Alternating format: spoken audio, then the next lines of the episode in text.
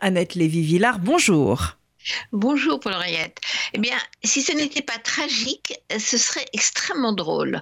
En Israël, c'est le ministre de la Santé ultra-religieux qui casse les règles du confinement qu'il a lui-même mis en place.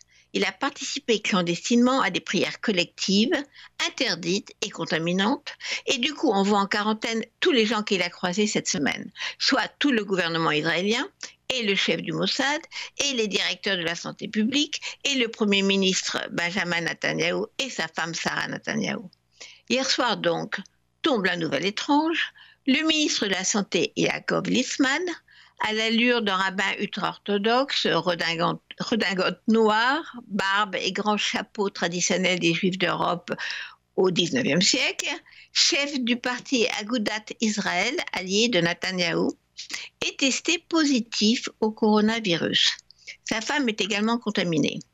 Les journalistes de la chaîne 12 de la télévision israélienne révèlent qu'il a été prié, alors que son propre ministère venait d'interdire tout rassemblement religieux, dans des maisons et des synagogues confinées en principe. Puis, il a participé aux réunions gouvernementales de crise. Furieux, l'un des ministres a d'ailleurs déclaré à la presse que Lisman les a tous mis en danger. C'est le dernier épisode de cette série que j'intitulerai Dieu contre le coronavirus.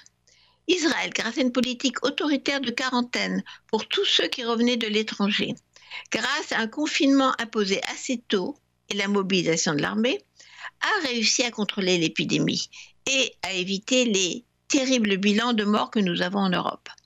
Mais l'État hébreu n'est pas sorti d'affaire avec sa population d'ultra-orthodoxes qui vivent dans des communautés repliées sur elles-mêmes, coupées de l'actualité laïque. Abnebrak, dans la banlieue de Tel Aviv, 200 000 habitants, des familles très nombreuses, les ultra-orthodoxes ont voulu ignorer le virus et continuer leur vie rythmée par les prières et les rites religieux. Malgré l'interdiction, ils ont organisé des funérailles géantes pour l'un de leurs rabbins.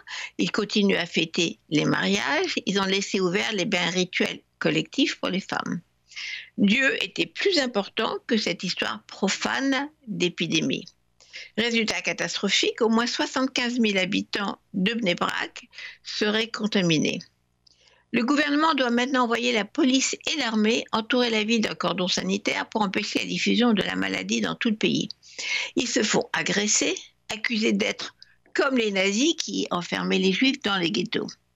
La, contamination touche aussi les quartiers ultra-religieux en pleine ville de Jérusalem.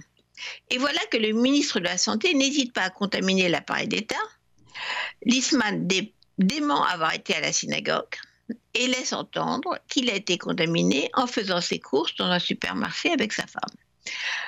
La religion a déjà été désignée comme responsable du démarrage de l'épidémie aux États-Unis. Le correspondant du Monde à New York, Arnaud Le Parmentier, avait retracé l'histoire de Laurence Garbouze, un avocat résident de New Rochelle, banlieue résidentielle de New York, revenu d'Iran, diagnostiqué atteint du coronavirus le 3 mars, qui voyageait en Floride, qui faisait chaque jour l'aller-retour en train entre New Rochelle et ses bureaux de Manhattan. On apprend aussi que la famille de Garbouze a été contaminée, que Garbouze s'est rendu à trois reprises alors qu'il était déjà malade dans sa synagogue pour assister à des funérailles, à une bar mitzvah et à un office religieux. L'épidémie a touché des centaines d'habitants. La ville a été entourée d'un périmètre sanitaire. On a envoyé la garde nationale et le 11 mars, New Rochelle était devenu l'épicentre de l'épidémie dans l'État de New York. Mais aujourd'hui, c'est toute la ville de New York qui est l'épicentre mondial de la pandémie. La religion a aussi joué un rôle chez nous en France. On se souvient que c'est à partir d'un rassemblement évangéliste organisé par l'église de la Porte Ouverte à Mulhouse que l'épidémie a commencé en Alsace et s'est diffusée dans tout le pays et en Outre-mer quand des milliers de fidèles contaminés sont rentrés chez eux. Dans la bataille Dieu contre le virus, le Corona avait, gagné la première manche par surprise. Mais dans le deuxième épisode, c'est la société civile qui reprend la main. Donc, avec Léonard Cohen, on chante Alléluia.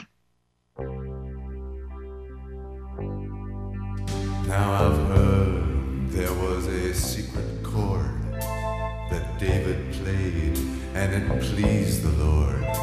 But you don't really care for music, do you?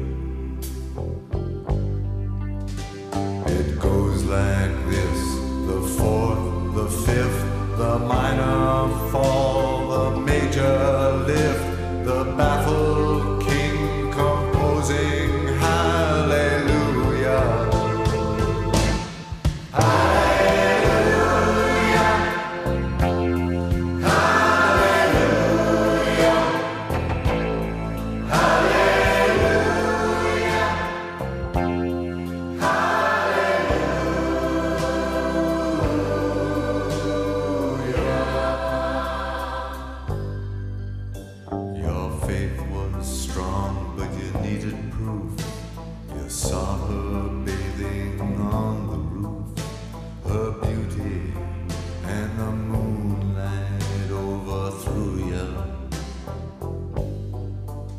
She tied you to a kitchen chair, she broke your